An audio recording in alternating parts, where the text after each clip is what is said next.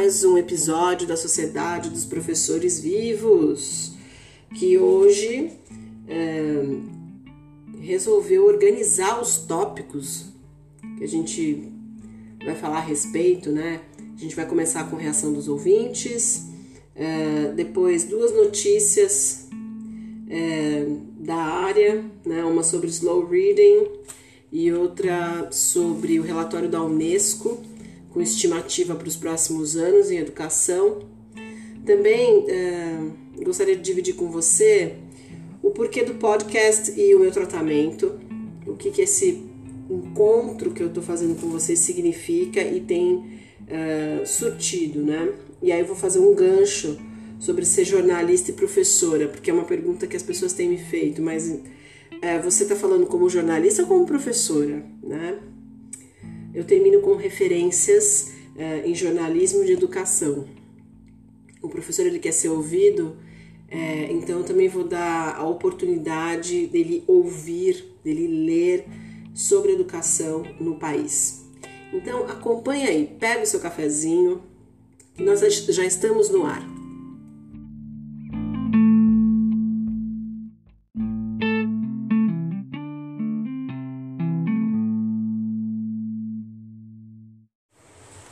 E chove fora da caverna, atendendo a pedidos. Não é chuva artificial. Acredito que não seja chuva provocada pelo governador, como em 2015, né? Aqueles técnicos lá. Nossa, eu comecei viajando, né? Mas beleza. Mas tá chovendo, viu? O pessoal falou que gostou da chuva. Tá chovendo, gente. Até abrir a janela. Espero que vocês estejam ouvindo. E falando em reação dos ouvintes, Coloquei alguns tópicos aqui porque bastante gente comentou é, sobre os professores que pretendem deixar as salas de aula até 2026. Isso sensibilizou algumas pessoas. Aliás, tem uma reação aqui que eu, eu achei melhor até transcrever. Gosto da minha área, gosto de estar com os alunos, gosto de estar com os meus alunos, mas não quero mais trabalhar em escolas. Esse foi um depoimento que eu recebi depois de ter compartilhado com vocês a matéria no The Garden. Olha, tá, tá chovendo mais forte. A sonoplastia gratuita, que delícia. É, mas esse assunto é bem sério. O que me faz comparar com uma matéria que saiu esta semana, hoje é dia 18 de abril de 2021, né? É um domingo. É, é uma matéria dos médicos no Brasil, médicos e enfermeiros que estão pedindo demissão. Tá difícil, né? Tá difícil. Ah, se os médicos. Não é nem querer. A pessoa não querer ir trabalhar, mas da pessoa adoecer mentalmente, né? Da pessoa se esgotar então, como é que vai ser, né? Se não tiver médico, enfermeiro, professor, quer dizer, sempre vai ter. É, mas o que acontecer se a gente sofrer um déficit desses profissionais, né? É, fica aí material para reflexão. Uh, outra reação que eu recebi. Ah, isso aqui eu vi numa rede social de uma pessoa que eu conheço, para quem eu mandei o podcast. Eu não sei se foi para mim, mas eu gostaria de comentar, porque se você pensar da mesma maneira, eu quero te ouvir, tá? Eu quero receber essa confirmação. Não gosto de podcast. Dá para resumir em um parágrafo o que a pessoa levou 15 minutos para dizer. Será que foi para mim? Será que sou prolixa? Bom, eu, vim, eu venho da sala de aula, né? Isso já diz muita coisa. Uh, Gravar podcast de madrugada, Janaína, tu tá é louca. É, este episódio eu tô gravando às 6 e 1 neste exato momento. Tem a ver com algumas decisões que eu tomei sobre a minha saúde que tem surtido efeito. Quero dividir isso com vocês daqui a pouco, tá? Mas muito obrigada aí pela sua reação. Pedidos de mais gravações com barulho de chuva, já comentei. Ah, quando eu escutei o vento assim batendo nas palmeiras que tem aqui fora, eu pensei, ah, eu acho que é um horário bom para gravar, né? Será que vai chover? E aí é, foi o tempo que eu tive para colocar as pautas por escrito, que já estavam na minha cabeça. E sentar para gravar, foi praticamente tudo junto. A, a, chuva chegou com o começo dessa gravação. É, também recebi reação sobre as aulas expositivas versus protagonismo do aluno, que é, é uma reação ao e-mail que eu recebi também. Foi naquele episódio que eu recebi um e-mail, né? O último episódio. É, tudo bem, o professor, a, reação que eu recebi, eu vou tentar resumir, tá? É, tudo bem, o professor não é youtuber, mas a gente vê que eles ficam grudados, né? Até uma professora falou pra mim que conversou com uma professora de ciências, é, que ela fica impressionada é, com a repercussão desses canais no YouTube com experiências é, de laboratório, né? Esse, até esqueci o nome de um programa que o meu filho assistia, é, alguma coisa sobre o mundo é, o interesse, o grande interesse que eles têm né, por conteúdo relacionado ao ensino de ciências. É um conteúdo totalmente expositivo, mas que essa professora está usando em aula, ou ela quer tentar se comunicar, tentar se comunicar com os alunos dessa forma. Será que não tem nada? É, ainda que, que o professor não precisa ser TikToker, e se quiser também, né? Não tem problema nenhum. É, mas será que não tem nada nessa comunicação é, que a gente possa absorver, né? Na tentativa de ter atenção deles no ensino remoto, né? Então eu recebi essa reflexão aí, alguém que refletiu junto com a gente, tá? Uh, e sobre esse lance das aulas expositivas e do protagonismo do aluno, ainda sobre esse tópico, eu recebi uma, uma devolutiva assim de provocação, né? A pessoa se sentiu provocada e agora está provocando a gente. Novamente, quem é você de verdade? Você de verdade é a pessoa que está online e se sente mais confiante e menos exposto para expressar suas ideias? Ou você de verdade é você que está fora da tela? Está convivendo com as pessoas cara a cara. E uma professora mandou uma reação de um aluno no Fundamental 1, que ele tem aqui, eu até anotei. Peraí. É, o aluno tem o transtorno desafiador opositor. Se eu tiver falado errado, por favor, me corrijam, mas foi esse o termo que a pessoa usou que nas aulas presenciais a participação desse aluno era muito difícil.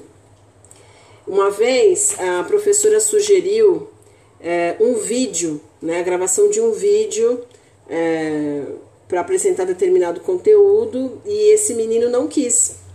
Ele não quis de jeito nenhum. É, não queria nem produzir, muito menos mostrar para os outros qualquer coisa, tudo bem. Aí no ensino remoto, ela fez uma outra proposta para que os alunos uh, se gravassem, né? não só em áudio, mas em vídeo mesmo. Uh, um exercício X. Ele foi um dos primeiros a enviar para ela, é, dizendo que ele não gostaria que fosse publicado na plataforma, mas ele gostaria de, de receber um retorno dela, né? É, se era assim mesmo que era para fazer, se ela tinha gostado, é, quer dizer, uma experiência presencial. Esse menino não acolheu, uma experiência remota foi mais fácil para ele. Eu também tenho acompanhado é, estudos e reportagens né, dos alunos, alguns alunos tímidos que se sentem melhor no ensino remoto. Eu não estou dizendo que é uma regra, não estou dizendo que tem que ser assim, tá? Mas fica aí mais alguma coisa pra gente pra gente desenvolver. Que mais que tem aqui da reação das pessoas? É isso. Quem é você de verdade, hein? Bom,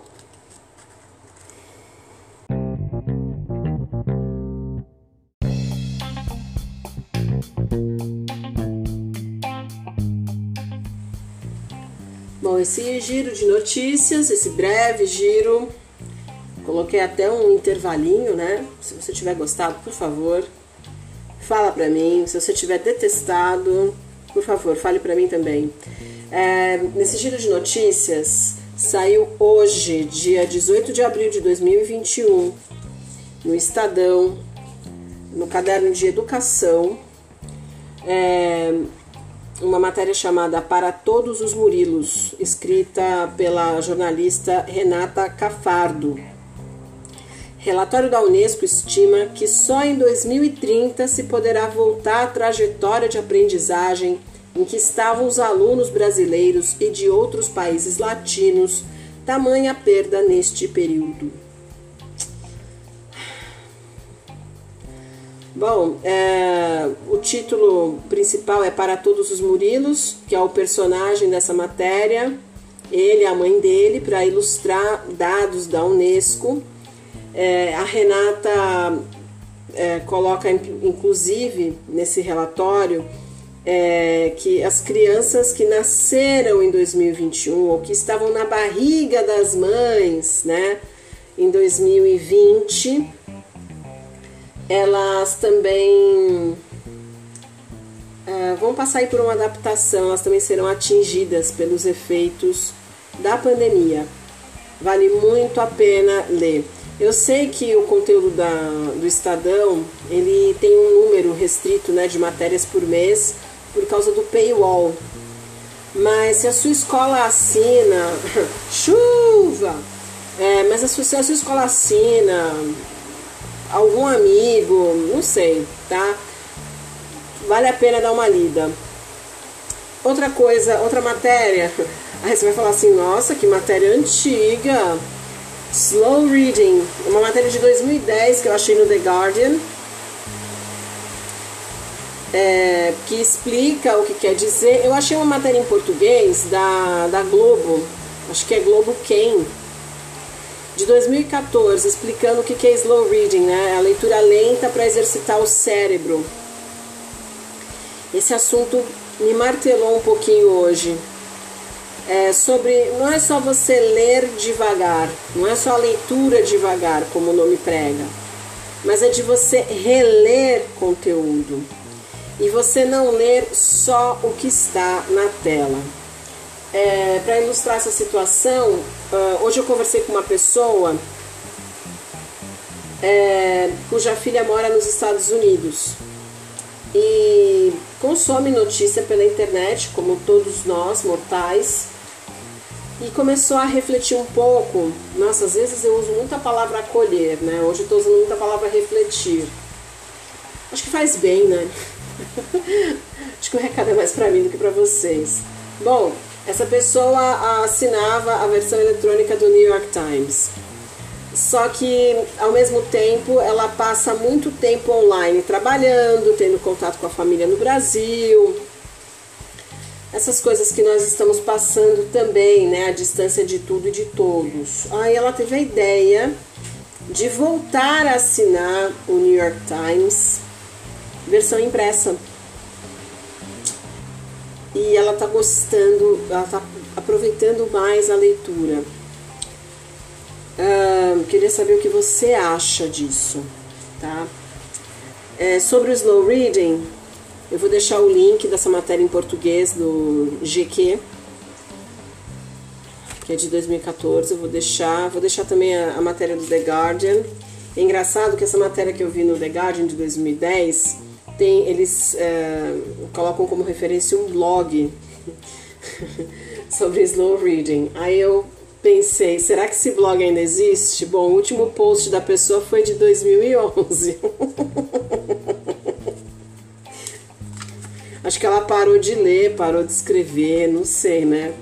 É, esse movimento slow, né, que quer dizer devagar, vagaroso, começou com o movimento slow food na Itália. Não é só da pessoa comer mais devagar, mas é de desacelerar é, o transporte da comida, de você se alimentar com frutas da época da sua região, legumes, verduras, você aproveitar é, você mexer na sua dieta de maneira que a comida que chega até você não precise viajar muito para estar tá no teu prato. É, tem o slow travel também, então é um, é um conceito, como dizem as blogueiras, é, tudo é conceito. Vale a pena, tá? Esse, esse lance do slow reading, vou deixar essa matéria do The Guardian. E essa história de você ler mais devagar, eu tive uma professora no curso de jornalismo é, que se chama Benalva e ela pediu para a gente escolher um assunto que a imprensa estava cobrindo e observar por meses, meses, como que a imprensa estava cobrindo aquele assunto. Então, não sei, você escolhe. Dá um exemplo aqui atual, né? A distribuição da vac... da, das vacinas. Aí a, a pauta é essa. Então, como é que o Estadão cobre, como é que a Folha cobre. E ela pedia para você ler a matéria mais de uma vez. É uma experiência riquíssima. Como eu disse para vocês, eu voltei a estudar jornalismo. Eu sou professora de inglês uh, e também estudo educação midiática, né? Meu mais novo amor. E eu acho que é, um, é uma coisa interessante para você sugerir, desenvolver esse lance de você ler o mesmo assunto mais de uma vez e comparar como ele está sendo abordado por outros veículos, como isso é abordado na televisão, como isso é abordado é, online, né? Enfim. Que mais? Ah, e sobre essa moça que está assinando o New York Times, eu também lembrei quando eu fui fazer estágio na assessoria de imprensa da universidade que eu estudei. Quando eu ia pela manhã, eu tinha que começar fazendo o clipping. O clipping eu tinha que olhar os jornais do dia, que a universidade assina, e selecionar aquilo que é relevante ter como arquivo, né?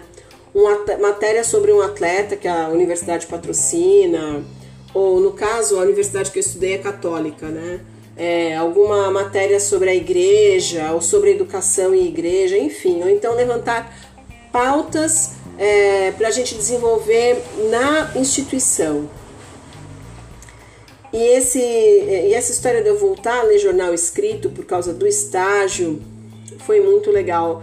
É como se eu estivesse aprendendo novamente a acompanhar a imprensa escrita, né? Há quanto tempo você não compra um jornal no domingo? Que aí depois de hoje eu tava eu passei a amadurecer a ideia de entrar em contato com o jornal onde eu tenho assinatura online e pedir a versão impressa. Não sei se todo dia, talvez todo dia eu não consiga. Talvez aos finais de semana, né? Um jornal de alcance nacional e um jornal local porque o jornal local da minha cidade tem um paywall muito injusto. Eu não consigo ler nada, então eu parei de acompanhar nas redes sociais, simples assim. Mas é o mais importante da minha região, então eu vou ver se eu assino né, a versão impressa. Desejem-me sorte. que mais? Ah, também é, isso fica flutuando na minha cabeça por causa das aulas de revista que eu tive no curso de jornalismo. É, qual é o formato da revista? Ela não vai trabalhar com o que aconteceu hoje. Né? Ela tem um tempo, né? a matéria é mais longa. Uma coisa aí para eu pensar. As aulas de revista, quer dizer, você já pensou em trabalhar isso com seu aluno na sua disciplina, né? Biologia, história, geografia, português, matemática, física, química, né? Fazer uma revista. Eu adorava aulas de revista. Isso também tem a ver com as ideias que eu vou ter mais para frente, que eu vou comentar depois, certo? Então as notícias são essas.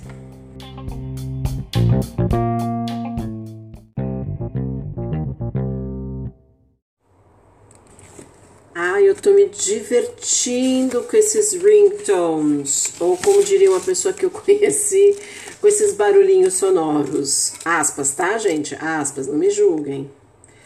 É, Sobre o giro de notícias, tem uma coisa que eu não comentei. Uh, essa mesma pessoa que tem a filha que mora no exterior falou sobre olhar longe. A gente fica muito tempo olhando para a tela. muito tempo. Você para de vez em quando para olhar pela janela, tentar olhar o mais longe que você conseguir, olhar para o teto, olhar. Não vai olhar para o sol, tá? Diretamente, tá? Por favor. Mas sei lá, qual é a vista que você tem da sua caverna, né? Aqui dá pra ver, como eu falei outro dia, né? Dá pra ver umas palmeiras. A outra caverna vizinha continua com a bandeira do Brasil. É, é um, é um lugar bem pacato aqui que eu moro. Não tem assim uma bela visão da natureza, mas também não é uma visão ruim. Mas acho que vale a pena, né? De, não sei se de hora em hora, porque a gente não consegue, né? Quem dá aula seguida, né? É, seguidamente, assim consecutivamente, não consegue. Agora, aquela hora que você vai ao banheiro, que você né, para para tomar um lanchinho, né? Esse exercício com os olhos Falando em exercício com os olhos, é, eu, não, eu não comentei, mas eu acho, eu vou pontuar assim. Fiquei pensando a respeito, é melhor pontuar o que eu vou colocar agora. É, sobre assinar um jornal impresso, eu gostaria de colocar também o seguinte, que o jornal impresso ele põe uma hora para você ler. Quer dizer, se você quiser, né? Ah, então eu estou pensando, como eu voltei a acordar cedo, eu tô acordando entre 7 e 8 da manhã. Então, os dias que eu receber jornal impresso, eu dou aquela lida naquilo que é mais relevante. Aí, ao longo dos dias, eu vou dobrando como eu fazia antes, na época que eu assinava o impresso. É diferente da notícia online. Ela é legal pela urgência, né? O negócio aconteceu aqui na esquina. Daqui a 15 minutos alguém já cobriu esse assunto. Isso é fantástico, isso não pode ser perdido jamais. Né? Você acompanhar é, o funeral do príncipe Philip em tempo real, isso não pode acabar. A gente tem que acompanhar as notícias factuais, assim, olho no lance. Porém, a rede social tá maltratando meu coração com essa história desse menino. Ah, não vou falar o nome dele não, tá? uh, esse menino que faleceu, né? Morava com a mãe, com o padrasto, o menino foi torturado, o pai do menino está revoltado. Esse assunto me faz mal.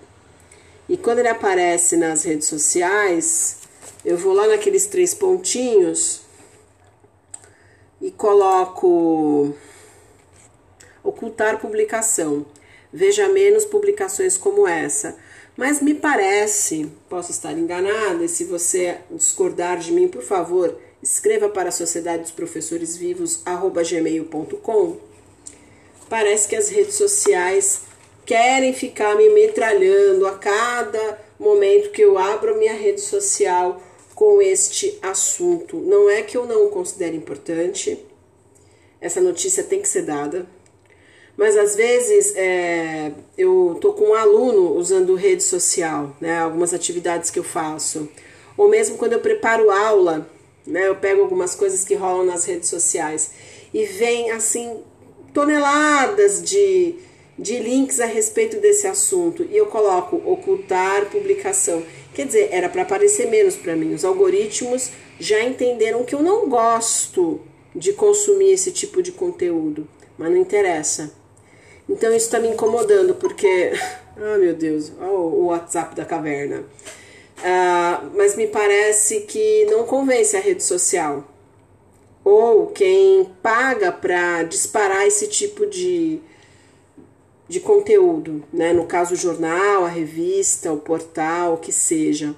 Uma coisa para a gente pensar também. Eu posso colocar a página em estado em modo soneca por 30 dias. E aí eu deixo de ver todos os conteúdos daquele veículo. Mas eu não quero, eu quero continuar, eu quero continuar bem informada. Eu só não preciso a cada 10, 15 minutos que eu precisar utilizar uma rede social ser bombardeada com esse assunto. O motivo de me incomodar tanto assim, né, essa questão que é mais do que midiática, né, ela é social, é porque eu sofri muito com a história da, da, da família Nardoni, né, a, Isabela Nardoni, ela, tinha, ela teria a idade do meu filho hoje. É uma menina que teria entre 19 e 20 anos.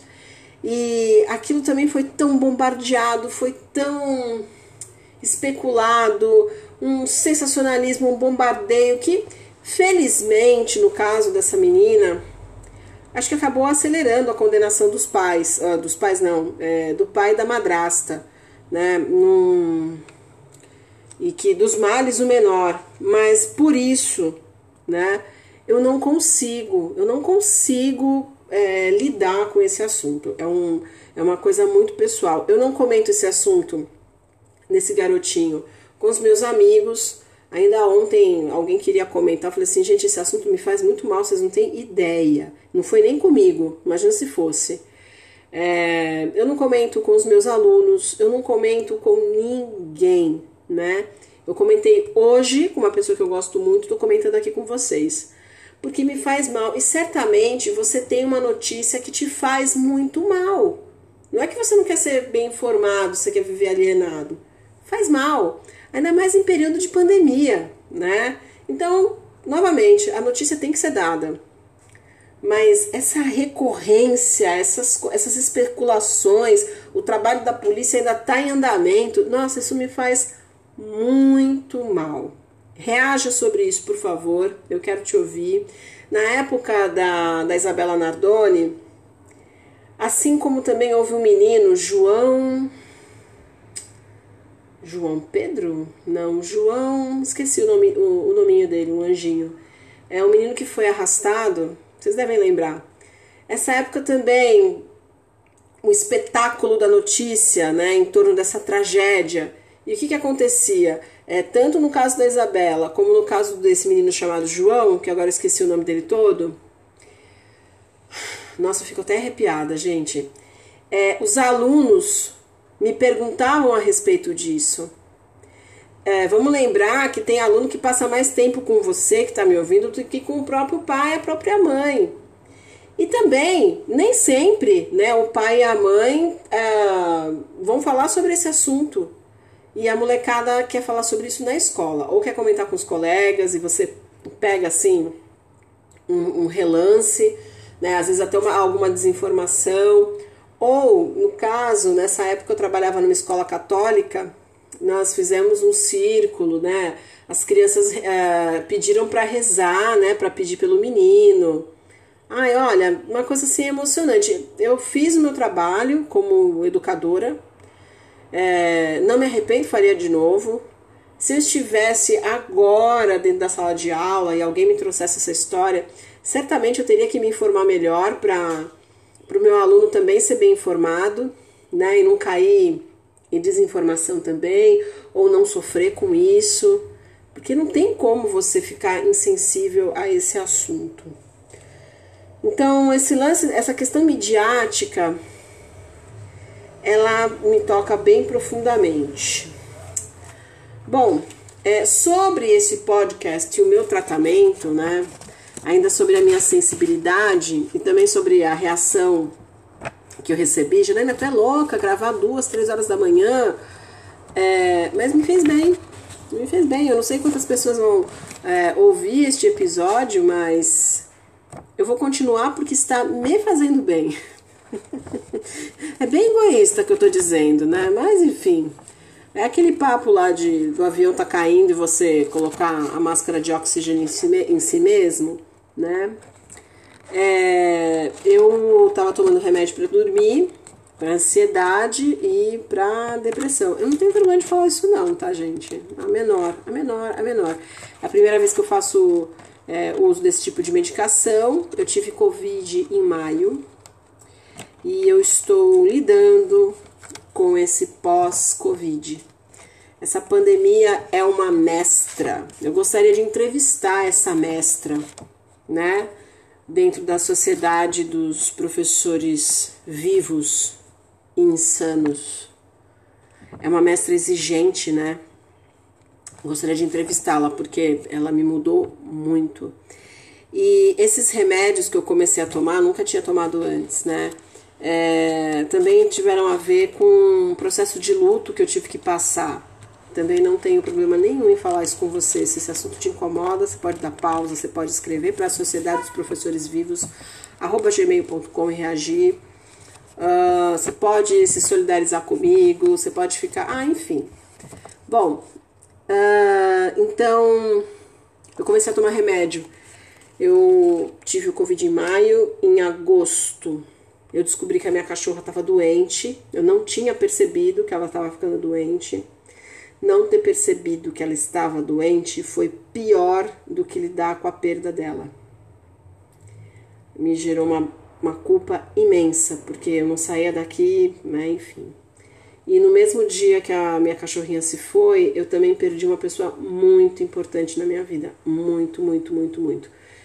A pessoa não faleceu de Covid, a pessoa é, já vinha com a saúde assim muito frágil já, só que tudo nessa pandemia é, fica um tom acima do, do esperado. Né? Então eu, eu ficaria triste em perder minha cachorra em qualquer momento da minha vida, ainda mais porque ela não era idosa. Eu também ficaria triste em, em perder essa pessoa tão querida que eu perdi.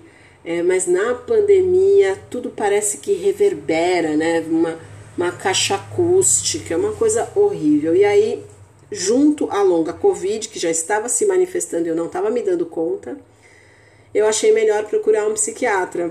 Como é que você está lidando aí? Você que teve Covid, como é que você está lidando com o pós-Covid? Está tudo tranquilo? Para você foi, foi um bate-volta, né? Ou você está entediado feito eu? Uh, material para reflexão, né? E aí eu procurei ajuda médica que eu comecei a dormir melhor quando eu iniciei o tratamento. Só que depois eu tive problema no, no final do ano, eu tive problema para me organizar para tomar o remédio. Aí marquei uma nova consulta, aí o médico reajustou as doses. Aí eu falei também da minha questão de ansiedade, que eu não gostaria de ganhar peso enquanto estivéssemos confinados, né? E ele concordou comigo, então eu comecei a tomar um remédio para emagrecer. E com o passar do tempo eu vi que não tá rolando. Não tá rolando. Não sei, eu não vou dar detalhes até porque tem um tempo aí de gravação, né? Quanto tempo você, você aguenta me ouvir, né? Mas eu decidi essa semana, eu tava tendo prejuízo profissional porque eu tava desmarcando aula. E, e o que acontece comigo na literatura médica, tanto em português como em inglês, que eu estou procurando acompanhar, às vezes até algumas pessoas me pedem para traduzir algumas coisas. É, o que eu tenho hoje não é depressão, é o pós-Covid. Esse cansaço, que eu não tenho falta de ar, mas eu fico mole, né? Esse cansaço que eu tenho de não poder encostar num lugar que eu simplesmente apago, não é que eu durmo, eu apago, eu deixo de existir. É, isso é devido à longa Covid. Ainda o médico conversou comigo. Ah, Janaína, mas a longa Covid é, vai até seis meses é, depois é, do início dos sintomas. É, mas não é assim que a banda toca, não é assim que eu tô sentindo comigo e com outras pessoas que eu conheço que tiveram Covid de forma mais branda ou mais séria. Conta pra mim como é que você está administrando isso, você também está passando pela longa Covid e tendo que trabalhar? Conta para mim. Bom, de quatro, cinco dias que eu tô sem tomar é, dois remédios que eu cortei, eu tô conseguindo dormir muito bem, tô acordando entre as sete e as oito da manhã. Tô indo dormir cedo, com bastante sono, bastante sono, no horário que eu tenho que dormir. E agora eu quero devagarinho começar a fazer coisas além do meu trabalho, porque eu estava num ponto que eu tinha que escolher. Ou eu trabalhava ou eu cuidava da minha casa. Eu quero ter minha vida de volta, então eu vou treinando devagarinho. Onde eu moro, eles liberaram algumas áreas da cidade para caminhadas. Então eu quero aproveitar isso. Já que eu tô acordando cedo, voltar a fazer algumas caminhadas curtas pela manhã é o que estava acontecendo comigo. Então, o podcast está sendo um tratamento. Eu acho que esse exercício de eu me ouvir, de, né, para eu me ouvir uh, e também ouvir a reação das pessoas, está é, sendo muito bom para mim. Eu quero agradecer ao universo, agradecer você que está me ouvindo. E dentro disso, entre as reações que eu venho recebendo, né, do podcast. Eu falo podcast, eu posso continuar falando podcast, porque eu não, eu não quero parecer ser snob, não, tá? É porque eu sempre falei podcast. tá? Mas não tem problema, tá? É a gosto do freguês aqui. As pessoas me perguntam, ah, mas você tá fazendo como jornalista, como professora? Eu acho que é mais como professora. Ah, depois eu respondo o WhatsApp aqui da caverna. Eu acho que é mais como professora. É claro que quando eu coloco um giro de notícias, quando eu vou elencando os assuntos, é, é uma visão um pouco jornalística, de um trabalho bem amador hoje, né? Mas é uma visão jornalística, sim. Mas na hora que eu me comunico com o professor, é de professor para professor. Eu tenho outras propostas para me colocar como jornalista. Entre elas, uma coisa que está batendo muito forte para mim, começou a bater hoje, com, esses, com essa história de slow reading, é a revista e o blog. Né? Meu blog está travado. Outro dia eu falo a história do meu blog. Mas desenvolver conteúdo para o professor que seja. não é para consumo imediato. Não é essa coisa de Instagram, de ter que bater meta e eu tenho que criar um e-book cada semana e fazer conteúdo gratuito, desde que tenha não sei quantos seguidores, e pedir para você marcar o seu amigo, e pedir para o cara curtir minha página. Não é esta loucura. Ou pelo menos se eu tiver que entrar dentro dessa roda, é, é, eu vou tentar o máximo possível é, colocar as coisas é, dando a prioridade que merece. Porque aí vai entrar uma questão do jornalismo, que é quais são as grandes pautas que o jornalismo deve cobrir hoje em dia? O que é essencial à sociedade saber? A minha pergunta é muito genuína, tá? Eu escutei essa pergunta numa live de um jornalista e eu estou com ela na minha cabeça. Porque você tem notícia 24 horas por dia, 7 dias da semana, 365 dias do ano, 366 dias do ano quando é bissexto mas você precisa de tanta notícia? E as notícias que chegam até você, é, você poderia ter ficado sem saber? Teria feito diferença? São grandes questões do jornalismo. Como que o jornalismo deve servir à sociedade? É, qual é o ponto que eu sou refém das mídias sociais, das redes sociais? Ou até que ponto eu controlo as redes sociais e posso oferecer experiências diferentes para esse consumidor? É uma coisa que está na minha cabeça, é uma coisa que eu pensava comigo no meu TCC. É, falaram assim para mim na época do TCC, ah, Janina, por que, que você não faz o seu blog como se fosse uma revista? Sabe um programa do Amaury Júnior? Só que sobre educação, né? Eu vou lá, cubro uma feira, né? Ganho, ganho um pouco mais do que canetas e blocos de notas, que é o que a gente adora. Uh, vou lá entrevistar o autor de um livro, divulgar o livro da pessoa, eu não sou contra. Ou falar uh, de um método que escola X está adotando e promoveu, eu não sou contra isso. É, mas eu acho que é um projeto maior. E eu gostaria, humildemente, ou talvez o contrário disso, ambiciosamente, abordar questões do chão da sala de aula é, eu queria cobrir a notícia de educação, mas é muito difícil fazer isso sozinha. Um dia eu conto o porquê. É, não é só receber, não é só responder os cinco porquês lá, o, o que, quando, onde, porquê, não sei o que. Não é só isso. Não é sobre isso. Então eu estou pensando aí no, no que oferecer para o professor, algo de qualidade. Além, não é, é uma coisa o que eu quero fazer com o professor é algo que vai além do factual. Então, aqui no, no podcast, a gente desopila, né? Eu acho que as pessoas estão com um pouco de medo de escrever para cá ou de gravar alguma coisa. E eu entendo essa preocupação que elas têm hoje, né? Trabalhar tá difícil, mas você não precisa se identificar, tá? Eu também sei que quem me procurar não quer prejudicar ninguém, mas eu sei que também não se faz um omelete sem quebrar os ovos. Eu sei, eu sei, eu sei. Mas não deixa de se manifestar. Às vezes as pessoas falam assim: ah, Janaína, eu vou preparar um texto para você. Então, esse negócio de sentar e você preparar alguma coisa para mim, eu não quero te dar mais trabalho. Você não merece ter mais trabalho. Eu quero é acolher o que você sente, te ouvir, mesmo sem ter soluções definitivas. Se eu souber te ajudar de alguma forma, por que não? Né? Eu entrei em contato com uma pessoa que é casada com um professor de matemática que escreve poesia. Não é o máximo? Ficou interessada? Se quiser, eu vou correr atrás dessa pauta vou entrevistar essa pessoa. Eu achei demais, demais, um professor de matemática que escreve poesia. Me lembra aquele livro O Homem que Calculava. Ah, essa história é tão legal, gente. Ai, tem que ler, tem que ler, tem que ler, tem que ler. É, a, a, matemática e a filosofia estão tão próximas, né? Tantos matemáticos foram filósofos e o contrário também.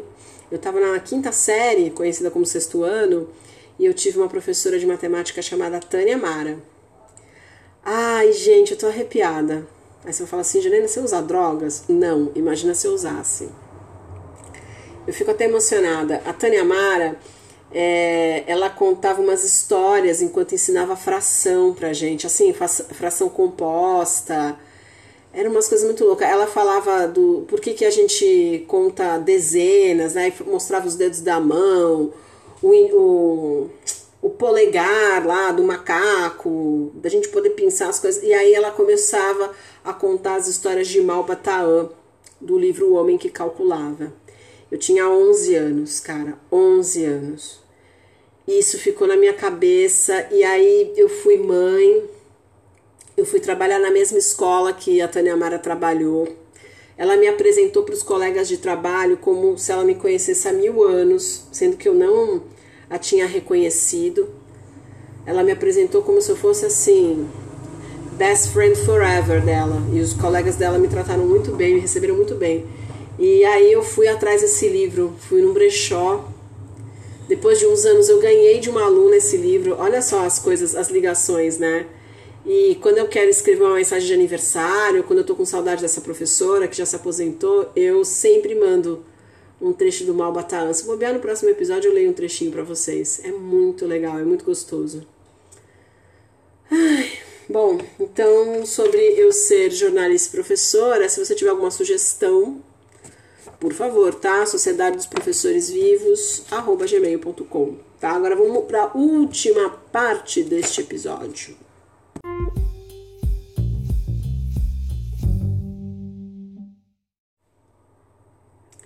Bom, e na última parte desse episódio, do dia 18 de abril de 2021, as referências que eu gostaria de falar para vocês, pessoas que eu sigo e escrevem sobre jornalismo de educação.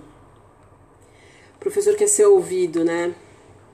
É, me merece, né? É muita gente aí que está esgotada, esgotada é, não adianta você ouvir o gestor, não adianta você ouvir o especialista em educação, o especialista em ensino híbrido, o especialista em educação tecnológica do futuro, o professor do futuro, o professor do futuro, daqui a pouco não tem professor no presente, né? Esses profissionais, esses consultores, eles são importantes, sempre serão, Agora, se não ouve o professor, já era. E se o professor quer ser ouvido, eu acho que também ele tem que ler o que está acontecendo por aí em educação. Tem jornalismo de qualidade nesse setor. No meu TCC, eu vi que jornalismo de educação é o caderno pobre, é o primo pobre né, do, do impresso. É, são, notícias de educação às vezes aparecem aglutinadas no caderno cotidiano ou cidades. Ah, às vezes ele ganha assim uma, uma, certa autonomia, vira um caderno independente, mas aí muda um governo, né? aparece um regime um pouquinho mais autoritário ou uma grande crise econômica e aí a primeira despesa a ser cortada é o jornalismo de educação. E sem falar na carência de formação para esse profissional. É, muitas vezes a pessoa que cobre educação, ela também cobre cidade, ela também cobre economia, ela também cobre né? Não é um jornalista especializado, como existe é, segmentos jornalistas que cobrem economia, jornalistas que cobrem turismo, jornalistas que cobrem diversos setores aí da sociedade. A medicina, né? Tem o é, jornalismo para a medicina, então, para a ciência, tem muita coisa, né? Então, para jornalismo de educação, é complicado você deixar numa redação uma pessoa só para isso. A Renata Cafardo, é, cuja matéria eu comentei hoje, né, para todos os Murilos, é, ela tem esse privilégio, ela cobre educação no Estadão, né, no Jornal Estado de São Paulo. Ela é repórter especial do Estado, ela é fundadora da Associação de Jornalistas de Educação, conhecido como GEDUCA. Já estive presente no GEDUCA de 2016, que foi o primeiro. No de 2019, que foi o ano do meu TCC, que foi incrível, acompanhei os dois dias do evento. Foram dois ou três dias, acho que foram dois, é, dois dias.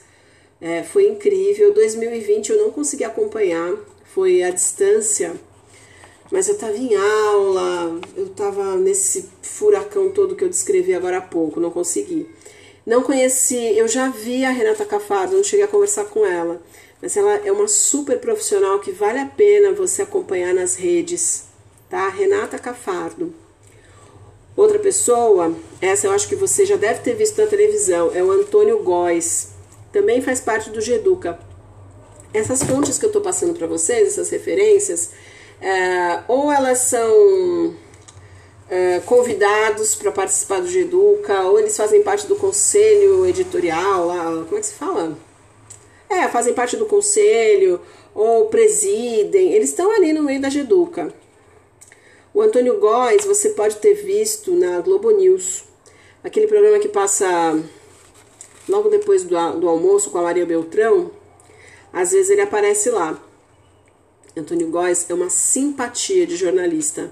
Ele é muito profissional, ele está assim no olho da notícia.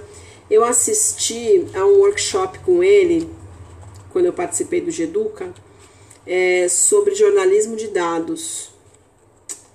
Vale a pena. Você já eu não sou jornalista, não quero ser jornalista, mas olha, você já usou dados, você já fez pesquisa de dados com seus alunos, qual a importância? dos dados. Fala para mim. Curadoria da informação, né, esses negócios todos. Muito legal saber, viu? Você pelo menos uh, vê o que tá rolando sobre isso aí, tá? Então, Antônio Góes, super referência. É, tem um rapaz também da Geduca que escreve para a Folha de São Paulo. Eu tive o prazer de entrevistá-lo, Fábio Takahashi. Ele tem um podcast chamado Folha na Sala o podcast da Folha de São Paulo sobre educação. E aí ele faz, é, ele entrevista pessoas do país todo, né? Uh, cobre dificuldades, realidades, projetos bem-sucedidos em educação. Ele conversa com especialistas, ele conversa com os professores que estão em sala de aula, conversa com alunos, então, muito legal. Outra fonte que eu acho legal você acompanhar nas redes sociais, esse é super presente em todas as redes sociais. Alexandre Sayad, autor de um livro que eu já falei para vocês, que se chama Idade Mídia. E ele faz parte da Unesco também, né? Ele tá por ali, aparece ali no Geduca, não sei exatamente fazendo o que às vezes, é, não sei se como convidado, não sei se eu me expressei mal, desculpa.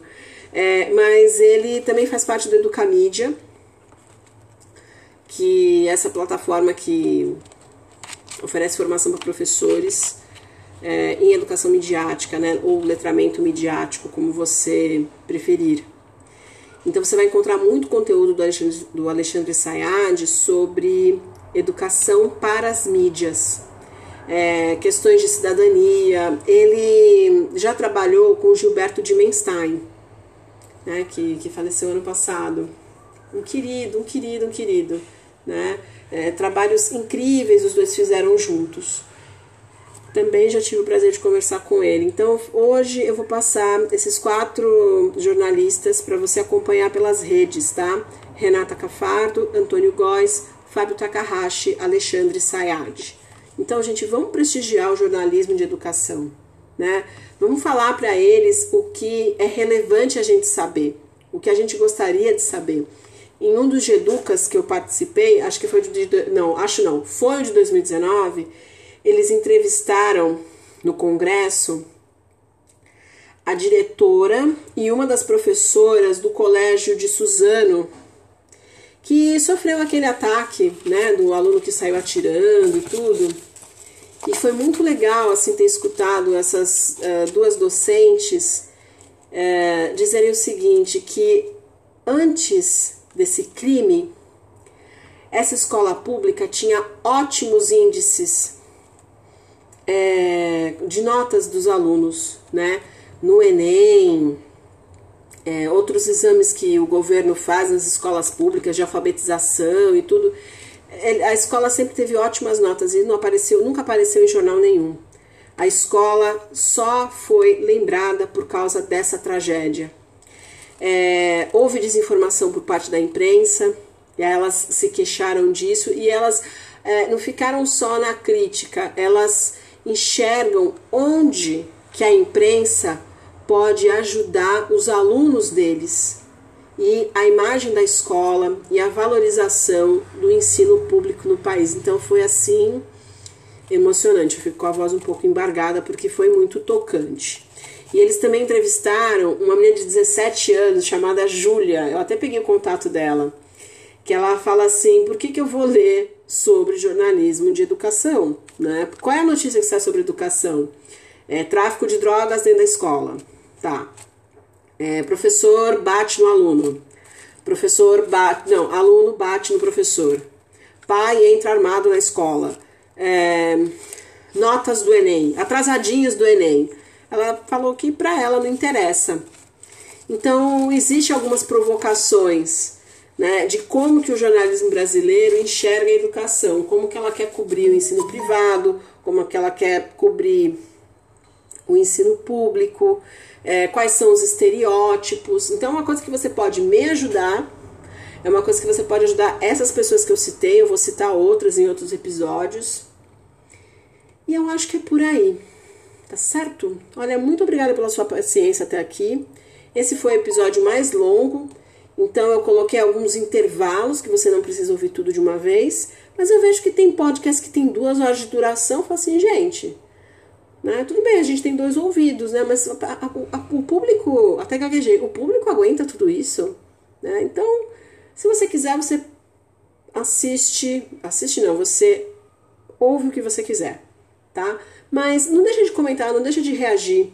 Tá? As reações que eu estou recebendo por aqui estão muito legais até aqui. Até falando que eu digo que eu falo num tom melancólico. Se você acha que estou muito melancólica, é, tem gente que acha isso bom, fala assim, ah, então sou só eu, né? E tem gente que acha, ai não, Juliana, eu quero ver as coisas de um jeito mais positivo. Reaja, tá? A gente precisa reagir. Até o próximo episódio.